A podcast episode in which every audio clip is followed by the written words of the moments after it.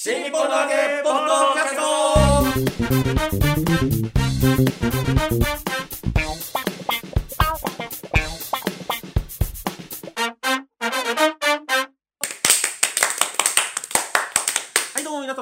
皆様こんにちは新日本の揚げポッドキャストの時間がやってまいりました元気がないんじゃない？え、霊霊者マルコでございます。元気いっぱいですよ。はい。えー、広瀬和夫プロデュース、こちらマルコ満喫、もっと新日本のワゲット落語会をですね、えー、まあ、たまにやってるんですけども、えー、その宣伝のために。よっまるちゃんポッドキャストで。そして私が立川こちらですはい。そして陰気の私が満喫です。はい、我々のプロデューサーはこちらです。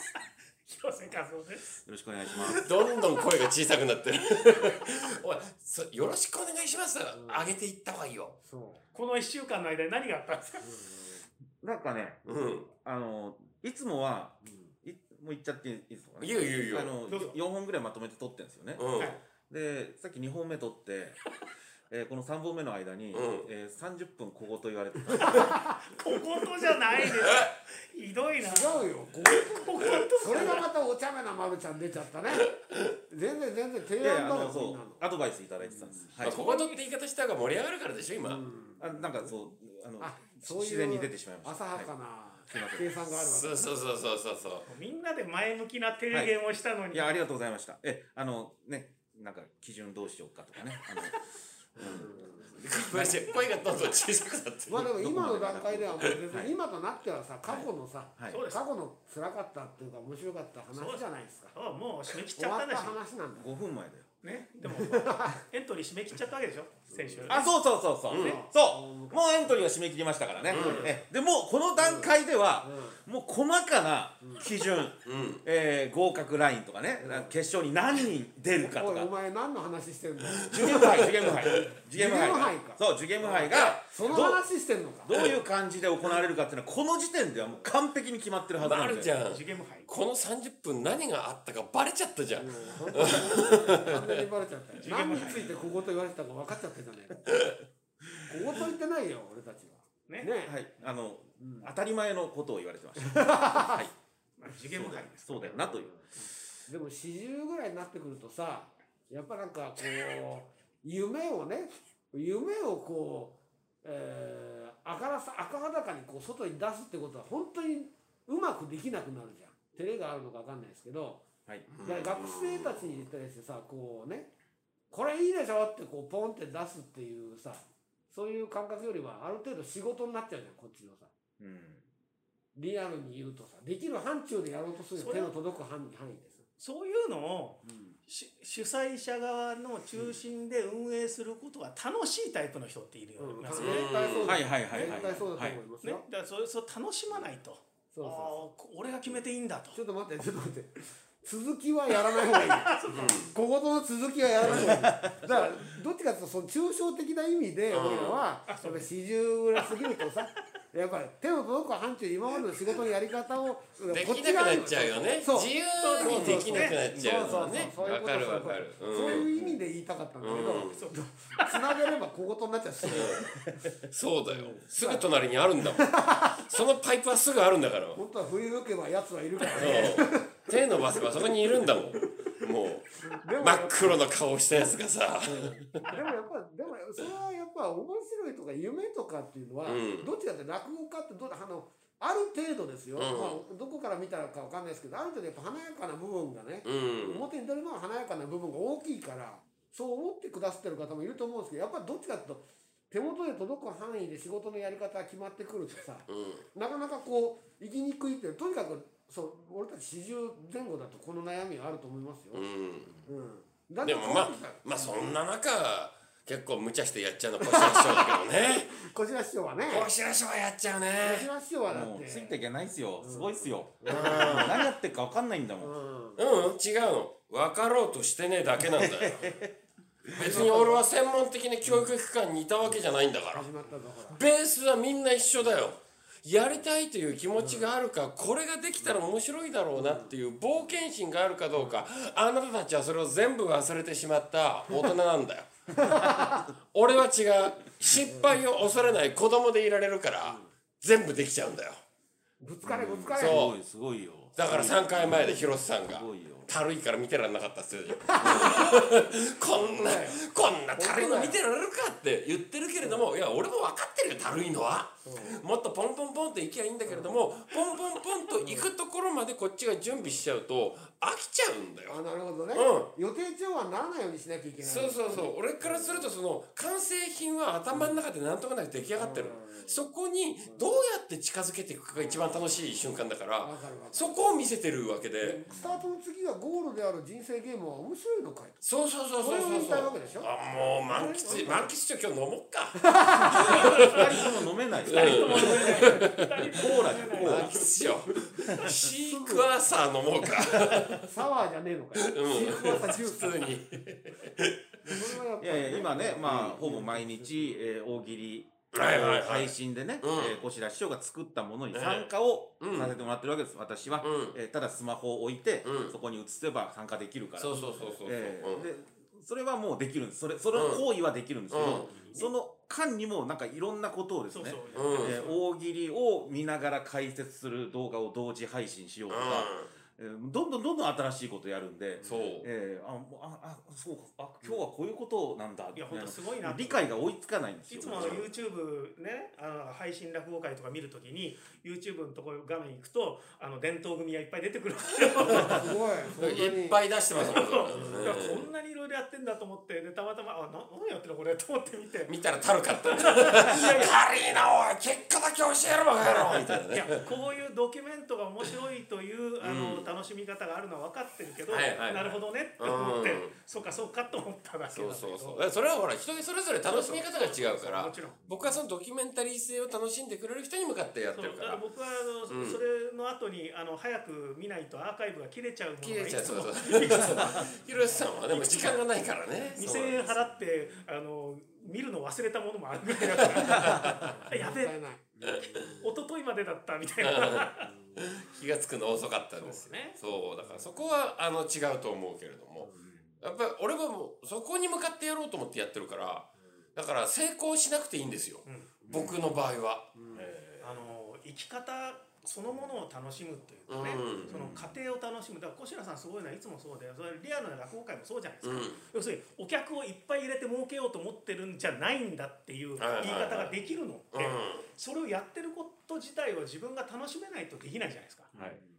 それ楽しむということはだからなぜそれを小白さんが楽しめるのかっていうのは個人の資質だからそれは外からね、えーなんであの人はって思うかもしれないけど、うん。でも結果的にこういうふうな生き方をしてる人が身近にいるわけだから、やっぱり参考にねできると思うんですよ。プレイヤーとして参加するについてもこの人から見てモルモットよ良質なモルモットになるっていう手もあるんですよ。だって映像の数が例えば増えたりとかしたらどう見えてるという観点から自分がどう出るのかっていうことだけ考えてもこっちからしたら参考データになるわけだから。いやでもね面白いなと思ったのが、落語からちょっとでも外れるとみんな何にもできなくなるんだなと思って。立ち位置がね、うん、だって落語だったら、ほら、まるちゃんみたいにさ、なんかね、糖質制限とか入れちゃうじゃんあんな落語の中に糖質制限とか入れちゃうさ、そういう奇想天外な発想を持ってるけれども、落語とちょっと違うジャンルになると、もうそういうアイデアを出そうという気持ちすらなくなるっていうのが、だ俺からするとどれもそんなに出力する先は変わんないと思って生きてたんだけれども落語家さんに接すれば接するほどあ落語というくくりじゃなくなると彼らはこんなに身動きが取れなくなるんだっていうのをこの今回のコロナ禍でよく分かりましたね。そうでもそれは事前にそう思ってるかどうかでしょ、だから落語家落語から離れたら俺はできできることはねえんだというベースに立ってないといけないんですよ。で多分ねその落語から離れたらではなくよく分かってるものには手を加えることができる。あでもそ俺はそうじゃないと思うよ。いや俺はねそこじゃないかなと思ったんだよね。多分ねあの自分でやってるつもりになっちゃってるんだと思うよ、うーんつまり型枠として講座っていうのは座布団が敷いてあってその上に着物を着て座ったら喋る人の話は聞くもんでしょっていう前提まで自分が作ってる気になっちゃってるから。それ前提じゃないからうん本来はね継承したもんじゃない。継承してるものっていうのは自分がどこまでそれそれを、うん。あの手が手が入ってる自分がコントロールしてるのかっていうことは本来分かってなきゃいけないんだけど、うん。つまり先人のおかげで自分ができてるってことを分かってなきゃいけないんだけど、ルールの成り立ちを知らずにルールにのっとってればいきますよみたいなこで俺がとだもんねやってんだ俺がやってんだになると、え違うのこれルール違うのすげえ今まるちゃん悪口みたいになってる。そう、目の前の人に悪口言ってんだ俺違うそうじゃなくてだから結局だから外に出た時何もできないわけだから外に出た時に販売できるものが何なのかっていうのは常に考えたらいけない。逆に言ったら。いやでもやっぱ面白いのが、うん。そのこういうのができるよって言って、うん。ちょっと渡したうん。あの若手とかもいるわけよ。うん。でその中で急にそこがすごいできるようになるやつと、うんあとは渡した時のまんまのやつと、うんこんなに分かりやすく分かれるかっていうのが面白かった実ね。ねうと資質才能の問題ですよね。だからあの落語家が全部落語から外れたらできないわけじゃ全然ないないです全。然ない。うん。ね、そういう人は多いだろうけど、うんそういう人が多いのはイコールつまらない落語家が多いってことなのね。僕からするとね。あつまりそういう対応能力すらないということはあの結局あのそれ以上にいかないっていうことだからっていうような気には僕はなりますね。あ。いやね、ヒロさん面白かったのがあの名前は出さないですけどこいつ面白いなと思って、いやじゃあやり方教えるよって教えたやつが何にも動かなかったのに、それはその通りだと俺は思うね、思ってええと思って、いやこいつこんな面白いのにやんないんだって片一方ではこれはまあダメだろうけど、まあ一応教えとこうみたいのがすごいやり始めて作るものが面白かったりすると。ああ多分今後その落語という形で彼は表現できてなかっただけで今後来るんだろうなっていう。逆に面白いと思ってた人は落語という形の中だけでは面白かったかもしれないけれどもっていうのがそうそこがね見えたのがなんか目が開けた気がしましたね。そう。だからやっぱりこう、うんこそのい一個のことっていうわけじゃないからね、うん。もうまちまちだから。うん。それを持ってるものっていうのは別にあの客観的に判断する。だつまりテストと違うから、うだからこれができれば能力があるとか能力が高いって意味じゃなくんないね。それそれはそれぞれの持ってる個性だから。これはね。でも今までは本当ね落語のことだけ考えてればよかったんですよ、うん。もうチケット売るのだってね、もう寄せがやってくれるわけだし ね配信しましょうとかも誰かがカメラいっぺんにレベルを下げるのこんすなねバフンバフンだから。急にねこんな今までクッパどうやって倒そうイかって言ってたのにクリボーで死んでるようなテレンテレレレレレレンもうねテンみたいな。世の中どんどん進んでますよもうそうだよどうだからクリボー倒してる場合じゃねえんだ違うんだよクッパ倒そうとしてるあのみんなは進んでたのよ。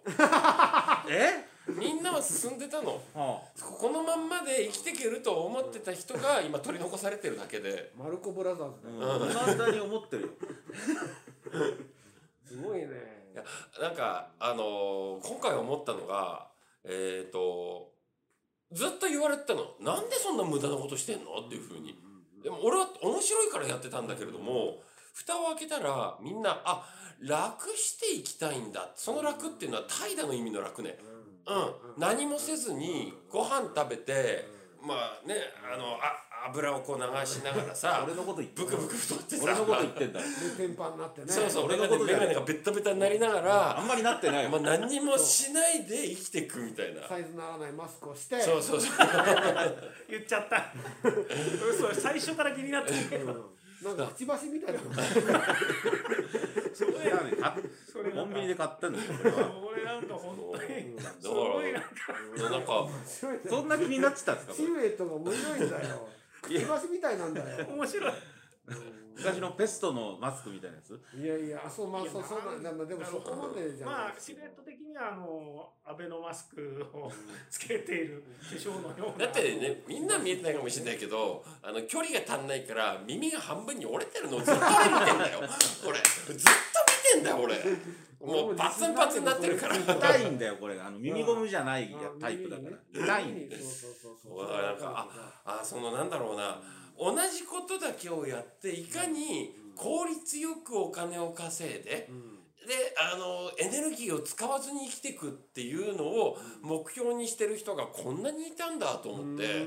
そういうことだったんだ。うんそれは良くないね、うんそうそうそうだから。だからそれは前面に出さないのは前提ですよ。つまりうん。楽そうだな楽しそうだなっていうのが僕らの販売だはいから、はいはいはいはい。まあそれね見えちゃったら嫌なんですけどねまあそういうキャラで売ってますでもあ俺あれだと思うんだよ。うん講座出てきて今日やりたくないんですようん。みたいな。ね。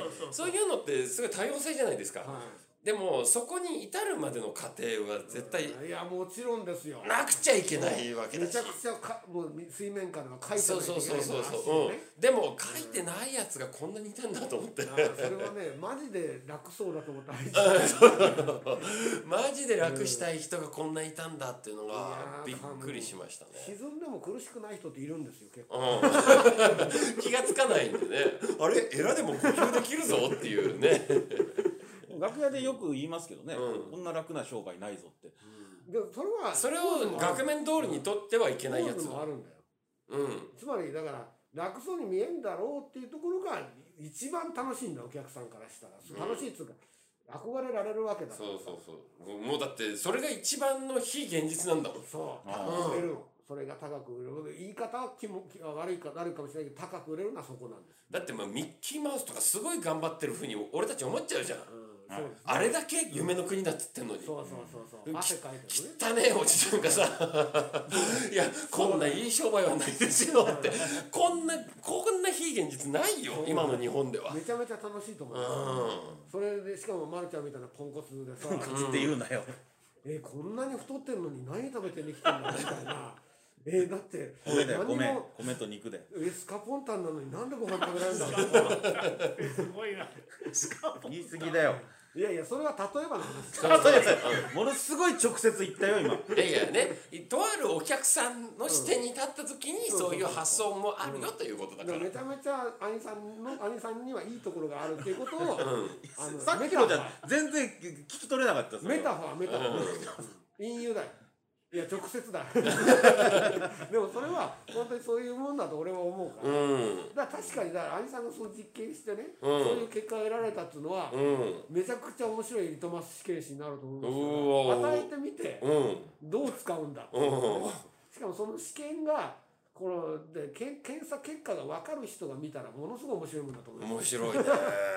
こんな面白いツールあげてもこんなふうになっちゃうんだとそれはよくわかりますよだからそれはあの一種の落語家のこれからの落語うん。家を楽しむ方法なうんのかもしれないですね、だからみんなあの仕事がなくなって暇になったからといって稽古はしないとかね。うん。言ってますけど実際やる人はやってるでしょやっぱ。うん。やる人はやってるでしょうね。ね。マルコさんどうなんですか？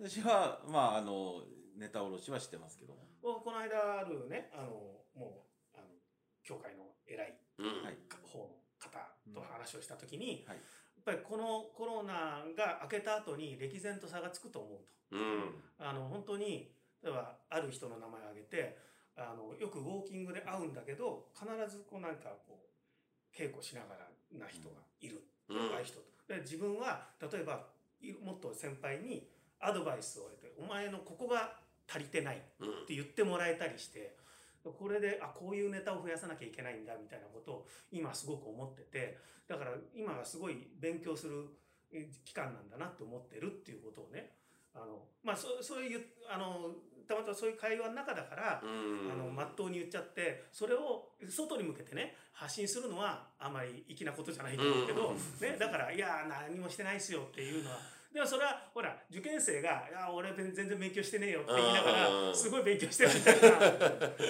僕みたいな結果いいみたいなね僕みたいにものすごい勉強してますよってはっきり見せてる人間はね野暮だと思うんだ野暮ですよ。ね。うん。やっぱ所沢の人間野暮だね。野暮だな。千葉に言われたくない。うんやっぱり柄のシャツ着る人はみんな野暮だ。この人試験に言われたくない。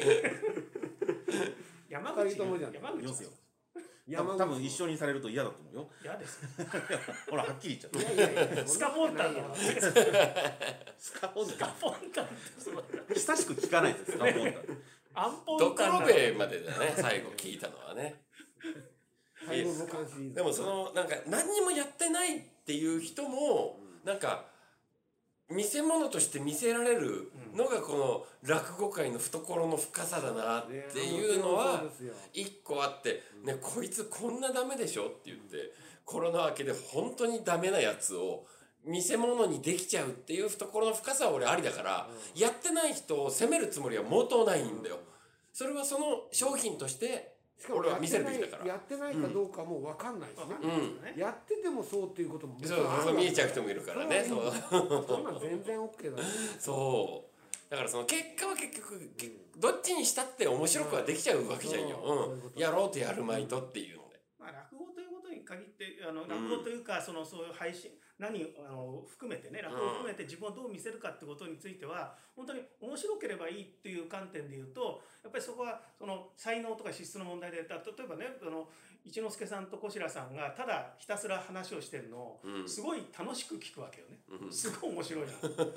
ね、それはこの2人が喋ってること何にも中身ないのに何にも中身ないからこそ面白いって、それって落語がねよく言うじゃないですか。なんかここはね、な何もあのたためになること言いませんよみうたいな。んためになること言わない無駄な時間だっていうのを楽しめるっていうのはものすごい娯楽なわけででそういう時間を供給供給できるっていうのは一つの才能ですよね。うんでそういう才能が例えば落語という作品を作り上げることによってそれが提供できるんだったらそれでもいいしそうじゃなくてただもうね漫談だけでも楽しい人とかもいるしっていういろんな個性がある中で、えー、マルコさんは今後そうどうやって生きていくかマルコさんは？そんな話だったっけ？あのえっていうかね急にお前だけ距離ができたね今。マルコさんになっちゃったのよ。でもねまるちゃんねいいとこいっぱいある。マルちゃんいいとこいっぱいある。いいとこいっぱいあるし。例えば。例えばいや例えばこのポッドキャストだってまるちゃんがやろうやろうって言い出したの。そうですよ。そう。なんですよ、はい。まるちゃんがやろうって言い出したんだけれどももう編集一切やってない彼は。そうそうそうそうそういういいとこがある。そういうところすいません。週刊ポストをタダで読ませてくれるといういいところもある。ああ 今日買ってきたよあそれね。それそれ何のために買ったんですか？あの広瀬さんの、えー連載がうん。ありましてね、はい。えーっとね。見てないなえー、どこだ？見てないないや割と最初の方です、ね。割と最初のあここだここね、えー広瀬和夫さんの、お落語の目利きという、うん。えこの連載第またそれが122回のとこで。霊霊者マルコの会であるということがこれがあんたの言いたいことでしょ？そう。なんで他の人の時には持ってこないの、うんそうそう。自分の時だけ霊霊者マルコの時にそうさっき言ってたやつね。そうそうそう自分が司会の時に自分が目指すこれ時にがねこれやる。これがね底はかとなんか可愛らしいんですよ、この浅さがさ。この浅さが見えいやいてしまう。い今ポストって振ったからね、そう。です俺が振らなかったら始まらなかったじゃねえかだって。自分の言いたいこと言いあんでしょ？言ってごらんなさいよ。いやだから広瀬さんに私霊霊者マルコのことをね、書いていただいたんです。でよかったなん。と配信で落語をやってる素晴らしい落語家がいるっていうことですね、そうそういうことか。高校とかうるさいとか書いてない。え高校とはですね、えーえーうるさいとまでは書いてないですね、えー圧があるみたいな感じ。で 圧がある。あそんな感じで。あえー糖質制限発電時、ねうん。えー褒めていただきましてありがとう素晴らしいじゃない説得力があるってね。糖質制限。をうん。マルコさんがやるとすごく説得力があるというね。あでも最後ね充実の4席を居ながらにして堪能堪能できる。配信落語会。密がタブーとされる状況によって落語はこういう生き残り方もできるという。そうなんですよ。そこをちゃんと言ってくんないと。提言僕のそのねちゃんとしてるところ。うん。マルちゃんねいいねそれね。だからあの配信落語会について、えー書いてて、えーその中で、えー一つとしてマルコの配信を見た。うん。っていう、まあ、そのネタの解説とかで最後にその落語はこうやって生き残っていくんじゃないかという、うん。まあだからリアルと配信のハイブリッドうん。で、えー今後生き残りをかけて我々はやらなくてはいけないんですけれども、いや俺ね、はい。だから俺今回一人か二人ぐらい出てくると思ったんだよ。はい、もう完全に YouTube だけでやりますって落語家が。でも出てきてないね今のところ。完全にはいないね。うん戻ったらやっぱりこうリアルな今までの落語界の形までのつなぎあるいはプラスアルファみたいな感じでもうリアル切り捨てて全部落語はもう YouTube 配信のみでやりますって人が出てきたら面白いなと思ってたんだけど残念ながらいなかったね。まあそれはいないでしょうね。うん。少なくとも落語の本質ってやっぱり伝統的に続いてきている落語という芸能のあの本質っていうのはやっぱ目の前のお客さんに対して話しかけるということだから。広瀬さんその本質っていうところえをえーどうやっても乗れない人っているんですよ。僕なんかもずっとそうだったし今でもそうだけれどもそういう人ってあの極端な舵の切り方できるんですよね。で僕2つ目の時落語ほとんどやってなかったです。ほとんどラジオしかやんなかったんでこれだって王道でやって勝てるわけねえものってなった時に落語家という肩書きを持ちながらもう他のジャンルに完全に移行しちゃうっていうやり方をして僕は生き残れたんで。だから若手だってさそれこそ丸ちゃんだってそうでしょ？いるじゃん。寄席に顔付けされない人とかってさ、まあまあもうこれあこのまま追っかけててもダメだなっていう人が、これを機に舵を切った時にそうそうだからあのって思ったんですよね。でリアルな落語界でダメな人ねだからそっちはそれもありかもしれないけど、そう小白さんの独演会に行くと分かるけどこの人だってあの客に語りかける芸だから。僕はね でそそのその本質があるからこそ今落語家として、ねええちゃんと認識されてるけど、うんそういう人でさえそれをやらなかった時期がある。うん。だからそれはやらない時はやっぱりそれは小白さん落語家ではないわけですよね。うん。ね。でだからでイコールなわけです。よ落語の本質っていうのはお客さんに対して語りかける。なるほどな。そうなんね、落語家ではないっていうカテゴライズは僕はしないんですけどね。このさんまさんは落語家だと思ってるから俺は。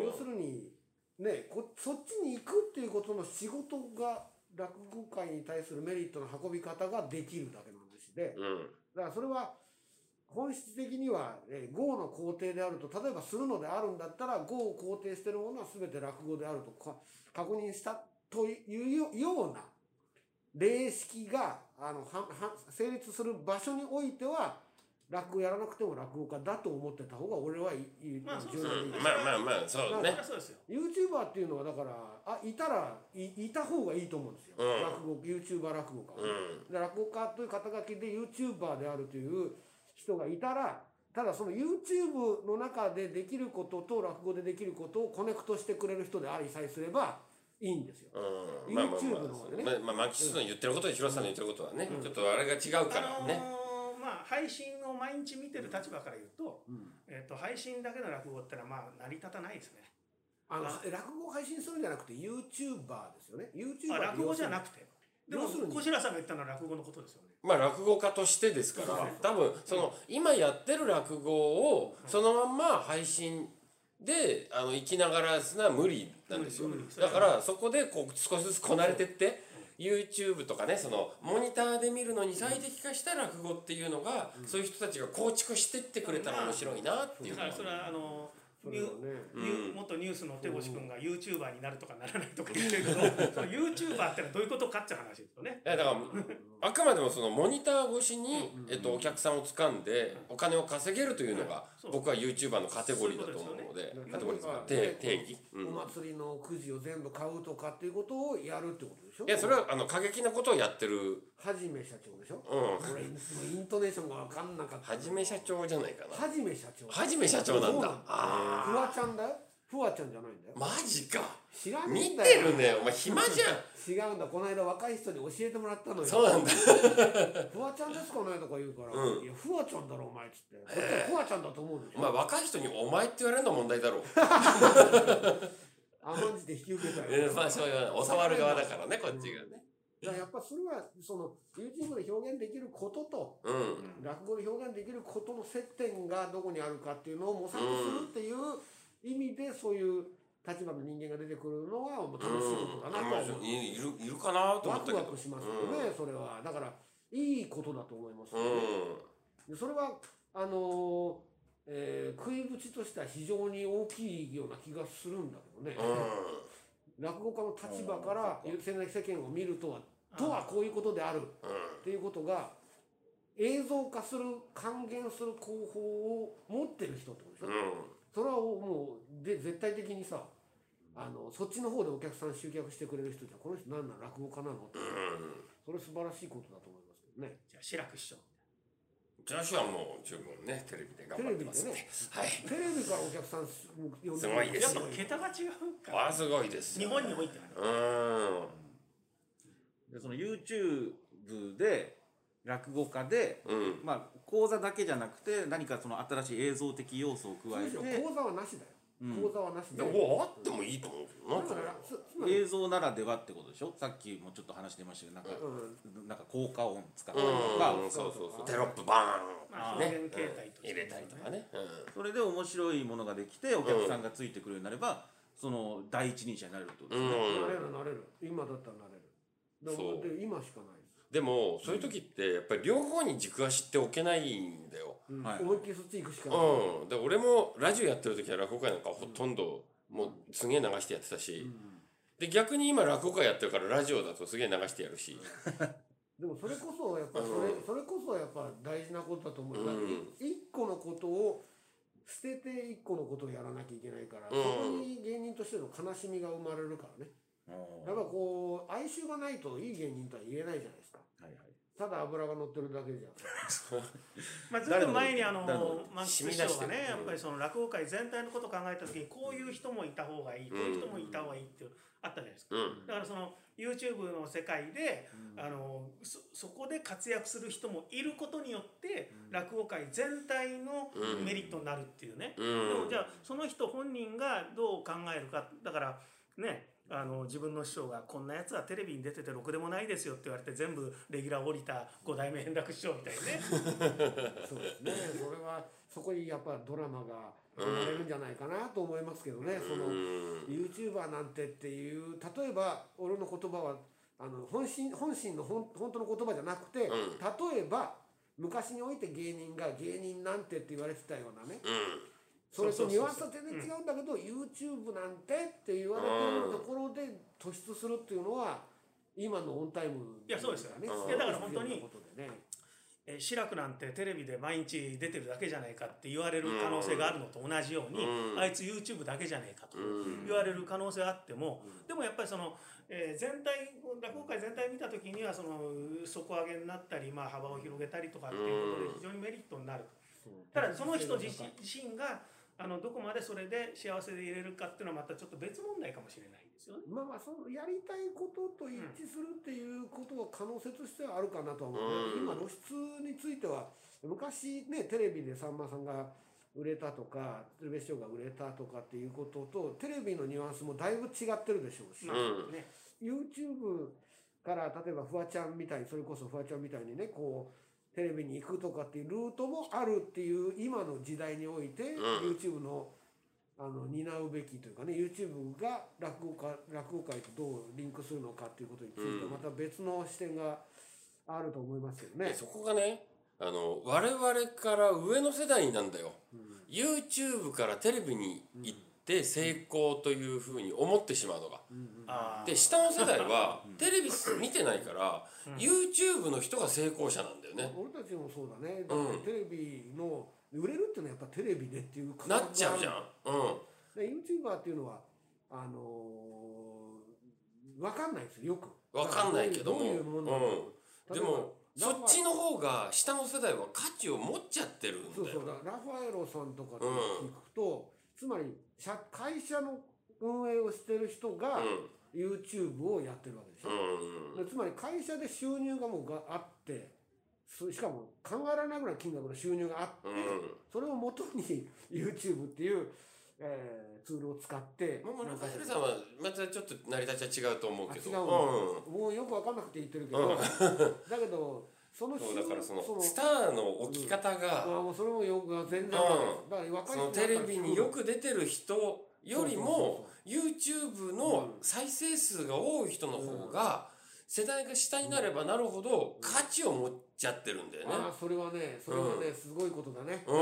本当知りたいんだよ。だから若い人に会うと必ず聞くんだけど、うん、いや本当に知りたいっすよそれは。そうなんだよ。時代の流れっていうのはさその人人間がどどっちに向かって流れているのかっていうん。非常にあの僕ら大事なことだからさ。で今まではそのテレビに出てる人が一番、まあ、お金を持ってるだろうと。うんニュアンスがね、うん、で力も持ってるだろう。っていう風になったけれども実際テレビに出るギャラなんかより YouTube で当てた方がお金にはなるの。ああそれはよくわかる、うん、でタレントさんがどれだけ力があるかっていうとスポンサーが降りろって言ったら降りなくちゃいけないっていうぐらいすごい弱い存在だってもうみんな気づいてるけど YouTube の場合はこれだけの人が見てますっていうもう多数決で勝てちゃうんなるほどだよね。ね。うん。だから松本人志さんも YouTuber に勧められてましたけど、うん。キングコングのね、うん。それはあのーそういうニュアンスはすごいわかるわけ、うにだってもし今松本さんが YouTuber になったらすごい金稼ぐだろうということでしょ、うん。それはよくわかる。それはよくわかるんだよね。だからこその先のさそのこうあのどうやってこうそっちに流れていくのかとかさそういうのっていうのは、今の段階ではわかるけどさ。あのテレビと YouTube ってどっちが先かみたいなことになるとあの YouTube でものすごく知られててもあの一般の人が全然知らないっていうのはあるわけじゃないですか。はいねでそれをみんなが知ってるっていうレベルで言うとやっぱり松本人志の方が知られてるわけですよね。それは一般的なっていう部分がもうもはや僕らはわからないわけですよね。だから一般的な人っていうのはテレビを見てる世代だから星野さんが言ってた世代はもうだいぶ、もっと下すごい若い人でも志村けん知ってるじゃないですか。前もその話いやしたけど。でもドリフ知らないんですよドリフは知らなくてもいいわけじゃない。だってドリフはテレビでやってたコンテンツだから。うんでも志村けんさんは YouTuber でも何でもないけどみんなが知ってるわけじゃないですか。そこは芸能界における生き残り方というかあとなんか格の付け方が違うんじゃないいやだからうんそのどっちがう上とかじゃないけどうん全然ね。でも例えば YouTube 今じゃあ佐藤健さんがものすごい見られてるわけじゃないですか。ね。あ俺知らないです。うんだからほらものすごい見られてるでしょ。佐藤うんそうでさ佐藤健の YouTube がものすごい見られてるのはどうどういうことかというと、はい。あのドラマが人気だからじゃないですか。はい。ね。恋は続くよどこまでも。そうん。のいやよ今すごい分かりやすいなと思って、今までってそのみんながテレビしか見れなかったから、だから全員同じスターを知ってたんですよ、でもこれだけ細分化されてしまうと自分の好きなテリトリーだけ知ってても生きてきちゃうんですよね。だから広瀬さんは佐藤健知ってる。ね。満吉町はラファエルさん知ってる。で成り立っちゃうからあの全員がしこの人を知ってるっていうのにどこまで価値があるかっていうと怪しいんだよね。そこなんだよ。俺が思ってるのは、そこなんだよね、うだからあのー広瀬さんの方が大衆的だと思いますどっちかというと、俺らはあのもっとデータ的なもんただのデータ的なもんで、だから実際何をしてるのかは知らないんだよね、ただ世の中の流れとしたらやっぱもう本当に細分化されてるから、それこそあの本屋で本買えば隣にある本が何なのかおのずと目が行くわけですよ、だからやっぱりあのアマゾンで本買っちゃったらね、うん。その本しかないわけじゃないだって戸棚はないからね。うん本棚はね。何があるのかとかっていうのね、た本屋の意図とかも僕らとはコミュニケーションにならないわけですよ、はいはいアマはい。ゾンの場合は。は。でも本屋さんの場合はそういうコミュニケーションをおのずとしてるっていう可能性もあると。い。うん。でそれとやっぱりこれから先の買い物とかを考えるとどことコミュニケーションしてるのか、うん。何とコミュニケーションしてるのか、うん。そしたらやっぱり人工知能だあのアルゴリズムだったりするわけですよ、はい。この人こういう本いっぱい買うから、うん。この本どうでおすかびっくりしますよね、おいおいおいって。だからエロビデオばっかになっちゃう時もあるもんね。いや俺本当エロ広告しかねえもん今スマホ見てると。俺もそう思うんだよ。あれマストじゃないんですか？漫画違うよ。見てるからだよ。俺たちがこう全然散々見てるからだよエロ。本当だよ。アマゾンとかでもすごいだからその落語と、それから音楽と、うん。すごい勧められてて最近、あのここういうジャンルのものを買ったって言うとそれも混ざってくるし、そうそれはもう本当にびっくりしますよね。でしかもね全然違う窓口から入っててもそれの情報がこっちに来てたりとかするから。う。んだから俺ほらスマホとか見ててさ、スマホの商品とかレビューとか見てて、ああと思って。でスマホパーツみたいのが広告で入ってきたから、この形見たことないなと思ってクリックしたら、こっから先は18歳以上じゃないとダメですってアダルトグッズだったの。俺俺スマホのパーツだと思って見たら、なあこれアダルトグッズだったんだみたいなっぱり勧められちゃう勧められてたんだ俺。うんだけどそれはやっぱりあの考えといた方がいいと思いますよ。だからそうなんだよね。今まではこうでしたっていうのは全然ありだけれども、こっからじゃあどうなるっていうのは。そうそう。うんだからさ漁師で言ったらさ今まで温暖化じゃなかったから、うん。冷たい地域にいる魚だったからこっち行こけばこで取れたよっていう。たくさん取れたよ。でも少し温暖化するとそのつつま冷たい地域がうん。分散するから、魚こうなるから、うん。地引き網よりむしろ一本釣りで行った方が割合いいよとかっていうことはやっぱ考えていかないといけないんですよね少しね、現状維持が続くと思わない方がね。一本釣りのその名人が生まれるっていうのが YouTuber になるとかそういう意味でもあるわけだから、まあ、それはねやっぱその楽しみですね。YouTube を主戦場にするにはそこに軸足を置かなきゃいけないってさっきおっしゃったじゃないですか。で落語家がそこにはまだ進出できてない、その進出するにあたって、うん。どういう力が必要になるのか。どういう割り切り。割り切り？うん。いやそれはもう。俺は YouTuber だという、うん。YouTuber 落語覚悟だけで俺いけると思うそう YouTuber はそうだと思う、うんあそれいけないですね、うん。あその覚悟はないな。そうでしょ。だからあのー落語がものすごくメジャーな芸能だったことはまあないわけですよ、うん。基本的に。ものすごくおかお客さんを集める人で例えば小朝師匠が武道館でやったとか、いうレベルでしょ、まあ、東京ドームでやらないですよね。ではい。志の輔師匠だって東京ドームで7日間とかやらないですよね。うん。それはやっぱりエリック・クラプトンとかとはちょっと違うわけ違いですよますね。でその落語の良さっていうのがあのあくまであの見る側よ。うん。僕21世紀落語史のあ初めでもちょっと書いたんだけどちょっとしたハードルの高さうん。があの自分をこうなんていうのあ自分が特別な存在にね。そうん。それがで自分はマニアなんだという喜び。うん。というのをかなり大衆的なものであってもやっぱりマニアなんだという楽しみ方をさせるってことができるのが落語。とねヘビーメタルもそうなんですよ。おー。結構だからそっか端っこのジャンルだから。そう。ああのーすごくメジャーなものであってもそれに対する一過言を持ってるっていうこと自体が例えばうん。志の輔落語のこの演目はこうなんだみたいなことを言うと、あそれは知らない。合点で知ってる人はそれは知らないってことで、いや俺はちゃんと志の輔の落語はこんなに知ってるよみたいなことは言えちゃうジャンルであると。あでそれはあの多くの人はそんなに言えないからこそ面白いみたいな。あーそこ価値が出ますもんね。だからジュそうだそうだ。ジューダス・プリストはやっぱりあのあのアルバムだよなとかって言って道行く人にジューダス・プリストのアルバムでどれが一番好きって言って今この3人に聞いても分かんないでしょ、わかんない。ね、まあ僕はサードアルバムかな。サードアルバムのタイトルは？最悪だよ。このこの追い詰め方。今分かっててさこっち振ってるのにさ21世紀落語史を書いすぐここにたんだけどあ壁作ったもんね、の道行く人に好きな落語家はって聞いた時に、うん。はい。すぐ答える人はどれぐらいいるかってことですよね。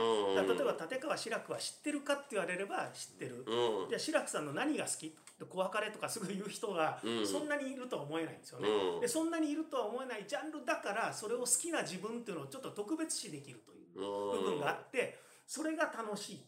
うん。やっぱり三遊亭圓生であれ柳家小さんであれねそれはものすごい有名にはなったけどやっぱりその落語をきちんと聞いてうん。語れる人っていうのはそういないという部分を落語ファンはなんか誇りに思っちゃってそれいいことだとは思わない。それが必ずしもいいことだとは思わないけどそういう部分をくすぐる芸能であり続けたのは事実なんですよね。うん。でそういう部分っていうのはだから例えば、えー俺は三遊亭満喫が好きなんだって言うと「おおなんか分かってるね」みたいなそんな会話ができるっていうね、そういうことですよ。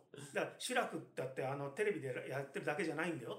2つ目の頃はこんなことやってたんだ。あーシネマ落語とか知ってるとかって言ってっていうことは言えるというジャンルであるということもまた落語の重要な部分ではあるので。だからでもあの誰もが知っている YouTuber として活躍している人がいてあの人は誰々の弟子なんだってへえみたいなことでその師匠の落語が例えば、うん。ね、注目されるとかそういうことを含めてそういう人がいることは非常に大事だしそういう土壌もあると思うんだけど、うん。マーケットもあると思うんですけどでも落語っていうのはあくまでもそういう部分マイナーであることが楽しいと思う人を引きや引きつけやすい芸能である。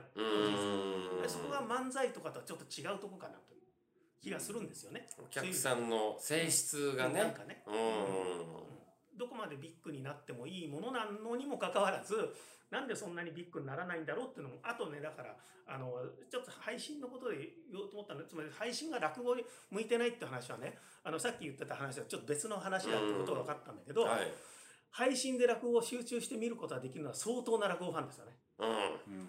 相当な忍耐を要する行為で、僕だってやっぱり集中するのは結構大変だから、うん。画面に。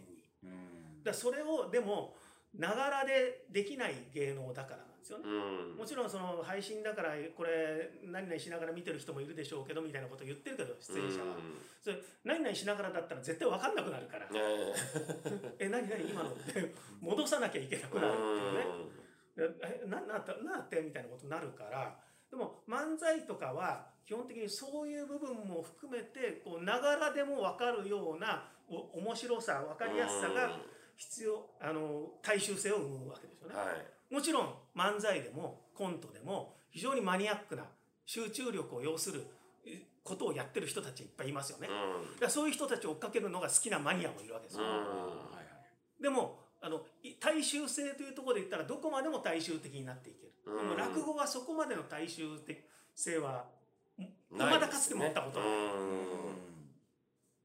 ということはちょっとそそこそこはまだ誰も掘り進めてないところだから。空いてる枠だね。三平師匠とかはそうだったんであそういうことですよね。ああそうだね。うん。まあその面白いとかっていうこととリンクしなくてもいいわけですからね。そのうん。だから、えっ、と、演歌師匠とかもね、その先代の演歌師匠とかもテレビに出たら、持ち味を発揮するっていう。うんだからそれはそのさっきのテレビが先かの話ですよねやっぱね。あの新潮師匠がねあの枕で言ってたのは三平さんっていうのはだから本当に面白くなくて全然受けてなくて寄せでもずっと受けてなかったけど、うん脇で聞いててあの三平師匠三平さんの失敗が面白くて内輪が受けてたと。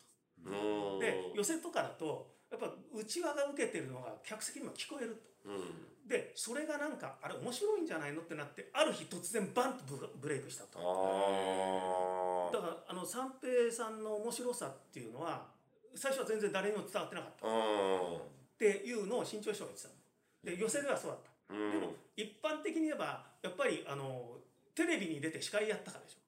うん。一般的にはだそれはその、えー当時のいろんなねあの芸人さんがやっぱりそうであるようにテレビというのが力を持ち始めてみんながテレビを見るようになってテレビのスターイコールスターになった時代にそのテレビのスターになったのは三平師匠。うん。だからそれがあの落語の大衆性ではやっぱりないわけですよ、あのうん。テレビがものすごく強かった時代のテレビスターだったわけですよ、でも落落語とのリンクはメディアは必ずしてきているわけです今までね。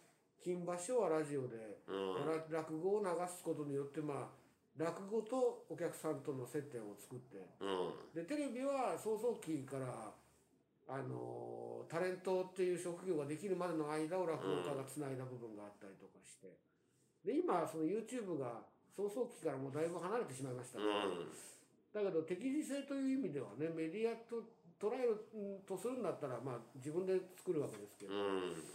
それをメディアと捉えるんだったらそれと落語の、えー付き合いっていうのはあってしかるべきだろうなとは思うんですけどね。その何をもってなのかわかんないですけど、うん。あの YouTube で、まあ、多分誰が勝手にやってるんだと思うんですけどあの昔の音源をね新章師匠とかを、まあ、静止画にしてうん。上げてるやつあるじゃないですか、うんあれはどうなんですか？ね私なんかはまあたまに聞いてしまうんですけども、ええ。どうええちょってちょっと寝転がってねただ音だけ流して聞いたりもするんですけどその音だけっていうのはどうなんですかね？うん。ねまあまあ音だけの前にはい。違法です。あれはどうなんですかねって言われてそれをいいとは言えない、うんいやだからそのああ新しくね YouTube で何かしますっていう時例えばに、音音だだけを流す映像って、まあ、広瀬さんもおっしゃってたようにちょっと集中力いるじゃないですか見るのに。うん。だから音だけちょっと上げてみるとかっていうのはありなんですかね。まあ基本的にちょっと上げる程度では成功しないよ。でもがっつりすげえやらないと。がっつりやんなきゃダメ。うん。すげえやんないとダメだ。た確かな意図を持ってここにっていうふうにやらないと、だからそれこそそんなこと思うってる暇があるなら俺ならもうやってる。ほ音だけ上げてみてどんな反応があるかみたいな。うん。聞いてたってだってそこ正解持ってる人なんか誰もいないんだから。うはいはい。それも釣りで言ったら、例えばあの磯目だったらこここの海で何が釣れるのかっていうことぐらいのレベルだよ。あ今音だけで流したら誰が聞くんだろうとかっていうどれぐらいの人が聞くんだろうっていうのも分かんない。だから音だけで流すっていうことがラジオと同じだというキャッチも的確ではないとはい、そうですね。釣りするぐらいなら魚屋で買った方がいいって思っちゃいます。うん。いいねその怠惰な感じ。ラジオはねラジオは非常にパーソナルな、うん。コミュニケーションをラジオの向こう側と聞き手はするわけですよ。うん。だから YouTube とはやっぱりちょっとそその辺が違う。だから YouTube で音声を流すということと、はい。ラジオというのは全く別次元だからだからそれに落語が向いてるのか否かっていうのはまたちょっと全然違う話になってくるわけですね。ラジオと落語って親和性があったわけですよね、うん。それはみんなそれを娯楽としてお茶の間で金馬の落語だっつって聞くから。うん、YouTube ででももう今でいうテレワーク落語をやってたわけですよ。ラジオを使ってね。まあそそのそれがどういう関係なのかっていうのが今俺たちが知っている関係なのかそれとも類推で追いつかないのかっていうのも分かんないからうん。やっていることとその結果っていうのをある程度見ないとだから僕みたいなタイプはもう石橋を叩いて叩いてって感じになっちゃう,、なっちゃうんだうよ、ん。ただそれはあのーもしで先進的な人っていうのは結構いるわけじゃないですか、うん。まあ兄さんもそうですけど、で YouTuber っていうのは結局落語だったらある程度ね23万でアパートのお金23万だったらいつまででも生きていかれるわいっていうラインがあるからそこから一歩踏み出さないっていうこともあり得るわけだよ。逆はあり得るじゃん。だって YouTuber が落語家になるってことはよく考えたらさすごく視野に入ってこない？